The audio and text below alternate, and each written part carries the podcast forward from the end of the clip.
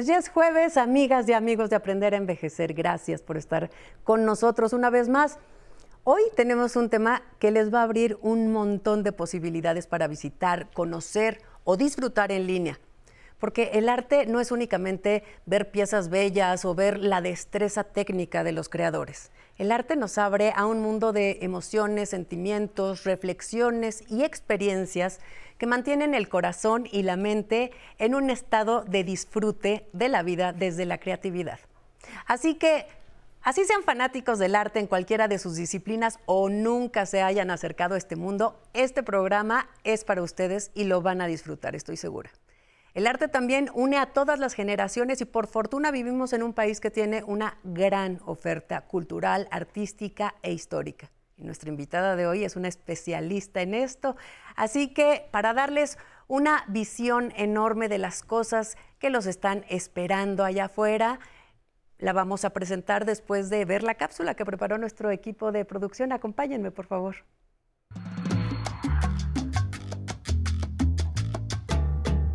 El arte nos acompaña a lo largo de toda nuestra vida como una forma de expresión emocional e intelectual.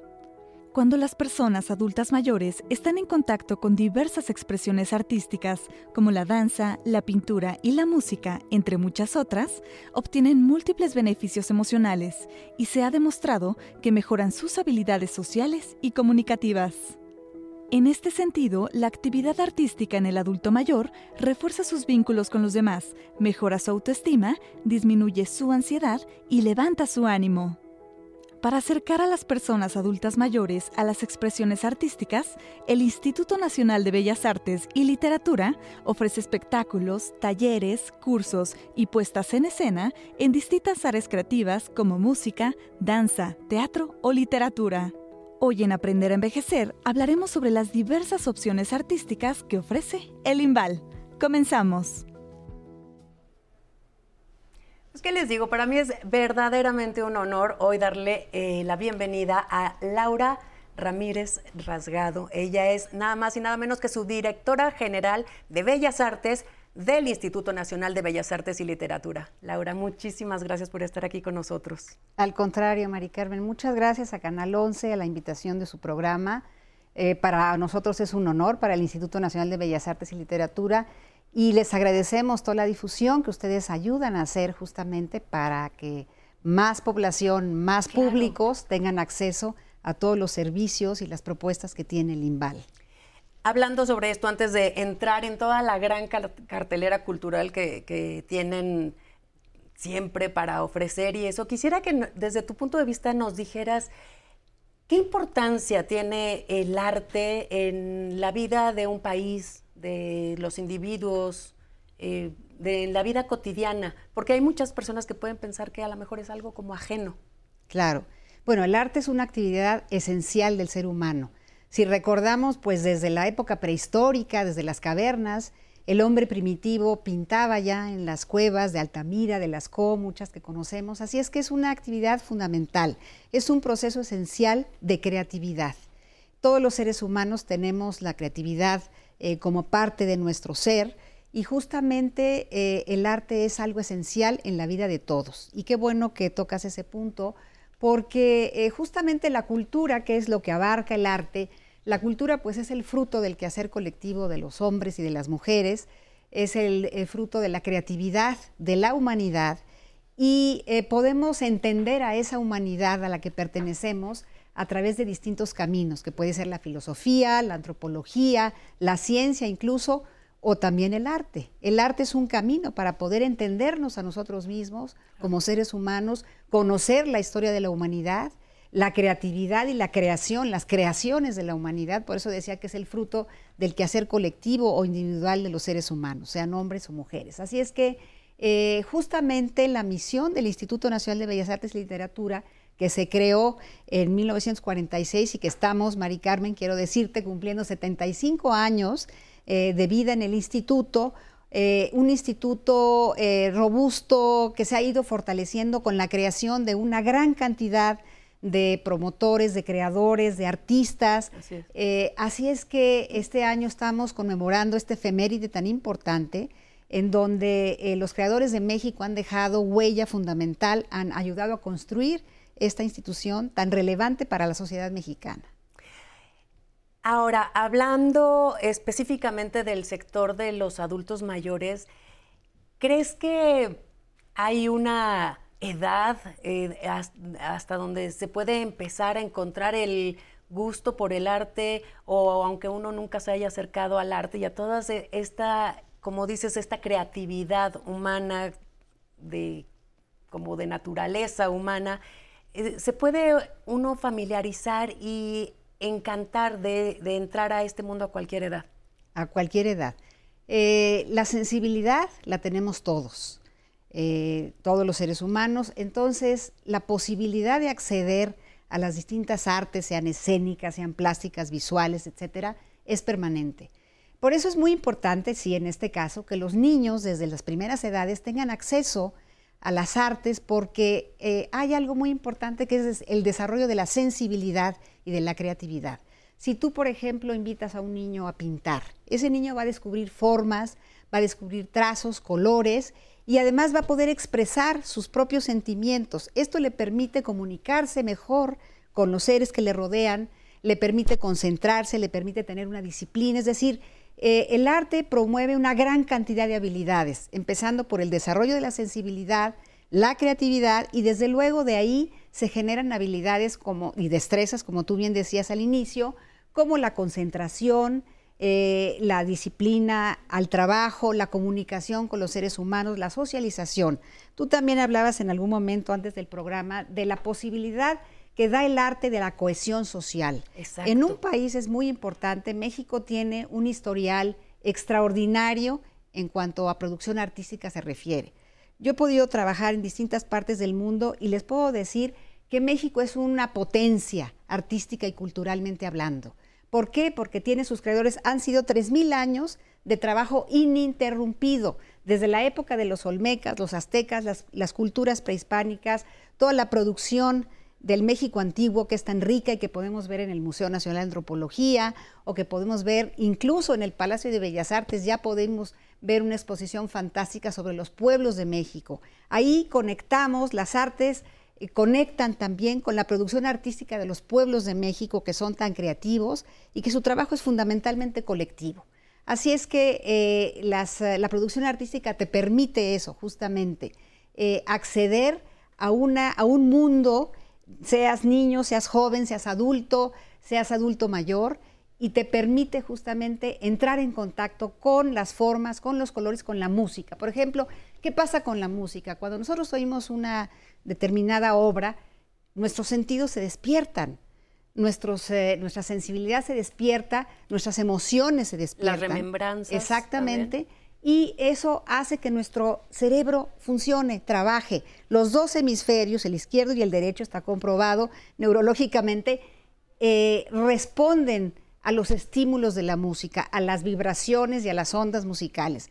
Entonces, quiere decir que estamos participando, aunque no estemos tocando un instrumento, estamos ya participando de este fenómeno que es el arte, que es la música, que es la danza, que es el teatro, como espectadores, obviamente como intérpretes. Entonces, eh, la edad adulta es perfecta también para acceder a ir a un museo, a descubrir los colores, las formas, las distintas tendencias. Ahorita hay una exposición fantástica en el Museo del Palacio de Bellas Artes, que es Surrealismo en Diálogo. Así es que están invitadísimos para llegar a esa exposición, que nos presenta es un diálogo de eh, obras europeas y también obras de nuestro país. Claro, porque el, mundo, digo, nosotros vivimos en un país tan grande que hay muchos Méxicos, digamos, que a lo mejor solamente a través del arte podemos ver las diferentes visiones y como adulto mayor es también una manera de mantener esta emoción por el descubrir, por, ¿no? por conocer algo nuevo, mantenernos en, en una mente dinámica y activa. Ahorita que mencionabas lo de la exposición, si te parece bien, vamos a desglosar más o menos para que la, gente sepa, porque la oferta cultural es inmensa, no nos va a dar tiempo, tendríamos que tener tres horas aquí, pero a ver, vamos a, por ejemplo, museos, ahorita que mencionabas el museo, ¿qué, qué pues crees que pueda ser como una de las cosas que más le guste al público? Bueno, pues para los públicos hay, hay todo para los públicos, los distintos públicos infantiles, juveniles, de adultos y adultos mayores, por supuesto. Tenemos tres circuitos en la Ciudad de México, eh, un circuito en el centro que está el Museo Nacional de Arte. Cada museo tiene su vocación y hay que descubrir las vocaciones de los museos porque hablan de nuestro acervo, de nuestro patrimonio artístico. Entonces está el Museo Nacional de Arte, el Museo del Palacio de Bellas Artes que ya hemos comentado. Tú misma me decías que se acaba de inaugurar la exposición de Germán Cueto en el Museo Nacional de Arte. Los invitamos también a descubrir a este artista tan fundamental para la historia del arte mexicano. Está el Museo Nacional de la Estampa también. Eh, a quien le guste la gráfica, pues está justamente en Avenida Hidalgo. Está el Museo Mural Diego Rivera. Acuérdense que es el mural que pintó Diego Rivera sobre la Alameda que además el, paseo de la Alameda, que ese estaba en el Hotel del Prado, si recuerdan, los mayores sobre todo. En 85 vino el temblor, se cayó el hotel y ese mural fue una verdaderamente una hazaña trasladarlo al museo donde está. Está en la Alameda y ahí pueden disfrutar de este museo maravilloso eh, del mural forma de parte de, este mismo circuito. Forma parte de los del circuito del centro. Si te parece, acompáñame nada más rapidísimo, hacemos un breve corto y regresamos a seguir recorriendo todas estas maravillas. Claro que sí, Mari Carmen. Yo creo que como todo ser humano cuando está en plena facultades físicas y de todo, pues es cuando aprovecha uno, al menos en mí así lo hice, lo aproveché en esos momentos cuando estaba sano, estoy sigo estando sano. Y, pero he disminuido el ritmo de trabajo por lo mismo, por ya no me da tiempo como antes, pero sí seguimos trabajando con menos cantidades, pero con más cuidado. Nosotros, yo eh, ahorita tengo planeado por lo menos trabajar unos, pues hasta donde pueda. Pero así yo me siento con capacidad como para trabajar unos 10 años bien, bien, bien, bien. Y de ahí pues empezarle a bajar, ¿no? Eh, poco a poco, conforme se vaya uno sintiendo. Yo creo que eso es lo que he pensado. Y obviamente, pues ir haciendo un colchoncito para ahí, para no poder, este, porque todo se acaba. Entonces hay que preparándonos por ahí también.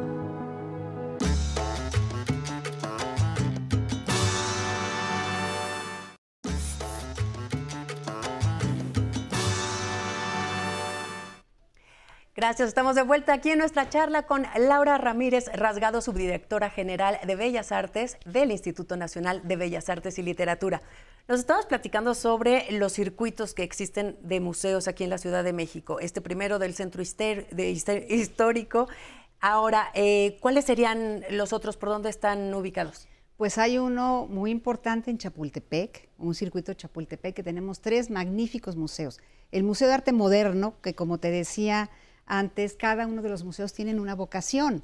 Entonces, unos tienen eh, colecciones, tienen sus acervos. Además de las exposiciones temporales que se exponen, también cada quien tiene sus acervos, cada museo. El Museo de Arte Moderno tiene eh, fundamentalmente arte moderno, siglo XX, siglo XXI. Eh, de hecho, está en este momento una exposición de Vicente Rojo, que fue uno de los artistas más importantes, aunque nacido en España, hizo su, toda su labor en México. Entonces están en Chapultepec, está el Museo Tamayo, que Tamayo donó al pueblo de México eh, hace 40 años, está cumpliendo 40 años. Este año tenemos efemérides, 75 años de Bellas Artes, 40 también del Museo Nacional de Arte, eh, tenemos 40 del Tamayo y tenemos la Sala de Arte Público Siqueiros también, que justamente pues es uno de los muralistas que quiero mencionarte, que tenemos otra efeméride muy importante que son los 100 años del muralismo. Estamos eh, conmemorando eh, los 100 años cuando se inicia el arte muralista mexicano, eh, con esta gran cruzada de los grandes muralistas Diego Rivera, Siqueiros, Orozco, pero también Jean Charlotte, Roberto Montenegro, Alba de la Canal, en unas generaciones posteriores González Camarena, el propio Tamayo. Entonces, estamos, hemos estado trabajando con distintas instituciones también eh, recordando este momento de los 100 años del muralismo mexicano. Recuerden ustedes que el Palacio de Bellas Artes, en el cuarto piso, tiene los murales más emblemáticos que pudiéramos encontrar, al igual que San Ildefonso, la Secretaría de Educación Pública. Y además son murales tan ricos, tan llenos, que puede estar uno horas y, sigues descubriendo elementos y sigues descubriendo personajes y creo que es una interacción con el, con el mural que puede ser como muy rica para un adulto mayor, por ejemplo, de, de, estar como conectándose con todos estos elementos históricos. Claro que sí, como tú decías al inicio, eh, son interpretaciones diferentes. Diego Rivera tiene un estilo muy diferente a Orozco o a Siqueiros, pero efectivamente son historias contadas a través de este arte público que se expone en los, en los edificios públicos para que eh, todas las personas tengan acceso y especialmente los adultos mayores se reencuentren en su historia, eh, se reencuentren en su identidad, la identidad de los mexicanos que tiene que ver mucho con los pueblos, con las tradiciones, y con las aportaciones que el mundo nos ha dado y que nosotros hemos dado al mundo. En un, Todo esto intercambio, Exactamente, los murales cuentan historias fantásticas, eh, eh, reales, unas son más descriptivas, otras son más profundas, hablan del espíritu como Orozco, que es uno de los más eh, interioristas, expresionistas de los pintores muralistas, y pues este circuito Chapultepec también tiene esta casa de Siqueiros, que no dejen de visitarla porque es muy interesante. Y además todos estos artistas es importante que se eh, conozca que en la plenitud de su vida, en la madurez, la madurez ya madura, sí, la madurez han tenido la plenitud de su trabajo. Claro. Quiero contarte. En vez de que sea como un declive, claro que es un crecimiento y que así debe de irse tomando, ¿no? El, el, el aprender a envejecer. Así es, quiero contarte una historia que justamente ayer platicábamos con nuestra directora general, Lucina Jiménez, que le mandamos un saludo desde acá. Eh, hablábamos de Federico Silva, un escultor que está trabajando ahorita en plata. Eh, él es un escultor de toda la vida, ha hecho trabajos maravillosos y está trabajando ahorita en este material. Él fue quien eh, proyectó la ruta de la amistad que todos conocemos en Ciudad Universitaria y tiene 98 años. El Señor está en toda la plenitud de su trabajo artístico, de su creación, y así tenemos muchos ejemplos, actores, actrices, bailarinas. Porque además eh, la vida misma va enriqueciendo su discurso y su, experiencia este, en el uso del material y de la técnica, ¿no? Exactamente. Eh, fíjate que tenemos una pregunta que nos hizo el público. Si quieres, eh, vamos a verla y continuamos charlando, ¿sí? Claro que sí. Rafael Camacho Delgado, 56 años, Quisiera saber si existe algún proyecto cultural actual que se enfoque en la vejez.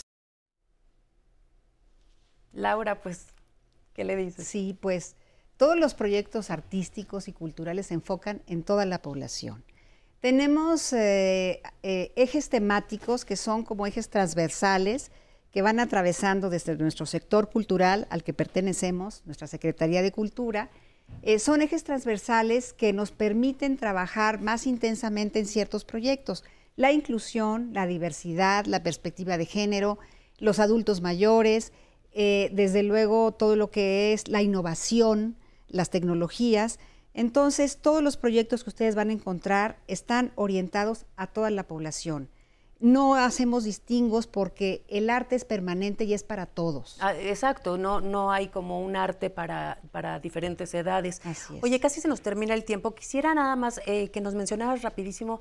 Hay muchas personas que luego temen a lo mejor acercarse a un concierto, una ópera, un museo, pensando que es muy caro. Que le, para nada, los, mayores creo son que muy tienen accesibles. Este, son muy accesibles. En el Palacio de Bellas Artes, las taquillas, ustedes pueden encontrar descuentos.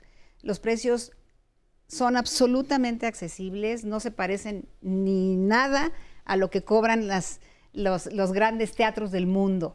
Así es que, por ejemplo, vamos a tener el, estreno este viernes de la Compañía Nacional de Danza que estrena eh, la sílfide y el escocés y que pueden, eh, va a estar las funciones desde el viernes en la noche hasta el primero de septiembre. Tenemos la Orquesta Sinfónica Nacional que ofrece descuentos especiales y además hace conciertos familiares para que vayan los niños, los jóvenes y los abuelitos. Interrelacionar Todo el mundo puede asistir con la Orquesta Sinfónica Nacional. Está la Compañía Nacional de Teatro que por cierto también cumple 50 años este año. Bueno, y es un gran festejo. Y el gran Centro Cultural del Bosque, que no quiero dejar de mencionarlo, donde tenemos ocho teatros en Chapultepec, en donde eh, puede haber, eh, toda la población puede acceder, los niños, los jóvenes, los mayores, hay obras fantásticas de teatro. para todos. Exactamente. Entonces, muchos espacios, muchos recintos, los invitamos a todos. Sí, hay que seguir festejando este, esta efeméride tan plural como dices.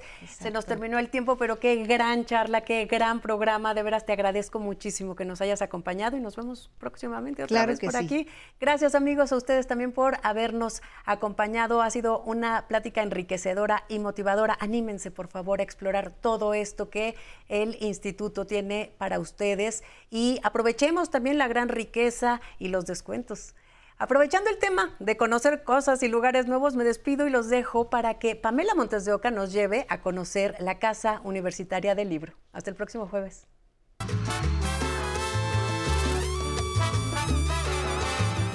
La Casa Universitaria del Libro, ubicada en lo que alguna vez fue el barrio de la Romita en la Ciudad de México, además de gran valor arquitectónico, cuenta con una interesante historia. La construcción de la Casa Universitaria del Libro inició en el año 1920 a cargo del político, escritor, historiador y maestro mexicano Joaquín Baranda y su esposa Dolores Luján. Esta casa fue inaugurada en 1929. El inmueble se distingue por sus estilos arquitectónicos Art Nouveau y Art Deco. Para su época, el diseño fue muy innovador. Cuenta con un elevador, un sótano, closets y aún se pueden admirar sus tapices, vitrales y pisos de maderas finas originales. La casa contaba con un sistema de doble drenaje que separaba aguas negras y pluviales. En 1941, cuando falleció don Joaquín Baranda, fundador de la casa, esta fue ocupada por la Embajada de Brasil hasta el año de 1945. La viuda de Baranda, doña Dolores Luján, vendió posteriormente la residencia al Centro Asturiano de México AC, con lo cual se transformó en un espacio para actividades sociales y culturales. Así que se remodelaron las habitaciones para servir como salas de dominó, billar, boliche, salón de baile, banquetes, auditorio y restaurante. Años después, en el jardín de la casa, se construyó una biblioteca, un salón de televisión y un nuevo salón de baile. Con el tiempo, el centro asturiano tuvo que mudarse a Polanco y en octubre de 1986 se dio la casona a la Universidad Autónoma de México. En diciembre de ese mismo año, se inauguró ahí la Casa Universitaria del Libro. En agosto de 2018, la Casa Universitaria del Libro pasó a formar parte de la Coordinación de Difusión Cultural de la UNAM, con la misión de promover programas de capacitación para la formación editorial, impartiendo cursos y diplomados con valor curricular. Esto la convirtió en un lugar de encuentro para quienes se dedican a la escritura, pintura, poesía, investigación y lectura. Actualmente se puede disfrutar de visitas guiadas, cursos, talleres, presentaciones de libros, conciertos, conferencias y exposiciones en las diferentes salas de la Casa Universitaria del Libro. En el 2020, la Casa Universitaria del Libro cumplió 100 años desde los inicios de su edificación y aún conserva todos los lujos que nos hace recordar esa época arquitectónica de hace un siglo. Le recomendamos visitarla. Excelente día a todas las personas adultas mayores que nos ven a través de la señal del 11. Enviamos saludos con mucho cariño hasta Mexicali, Monterrey, Coahuila y Chihuahua. No olviden que pueden seguirnos en nuestras redes sociales. En Instagram estamos como Aprender a Envejecer.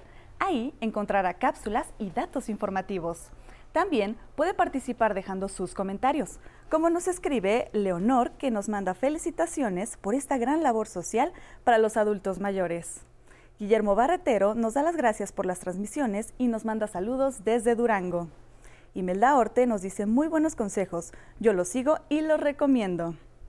Ofelia nos manda saludos desde Zapopan, Jalisco. Belinda López nos dice muchas gracias, todos los temas que abordan son muy importantes. Miguelina Márquez nos manda saludos desde Venezuela y nos dice, muy buena iniciativa que nos ayuda a ver la vida con calidad. Y si desean venir y participar con nosotros, les pedimos que se pongan en contacto al teléfono 55 51 66 4000 y con gusto los invitamos al programa dominical al lado de Patti Kelly. Por último, los dejamos con música. Esto es Échale Salsita del trío Hermanos Lores. Nos vemos el domingo.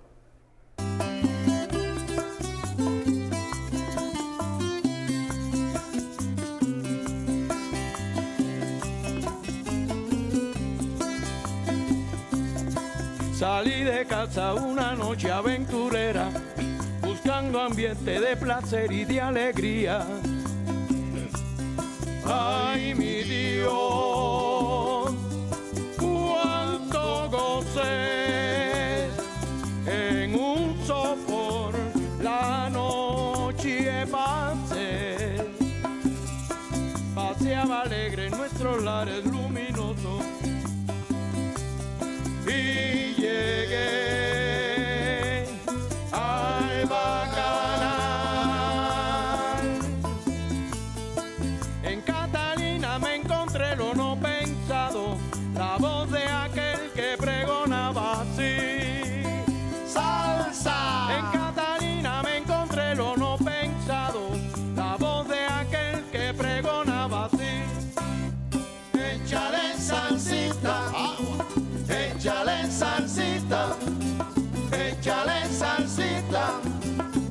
échale salsita.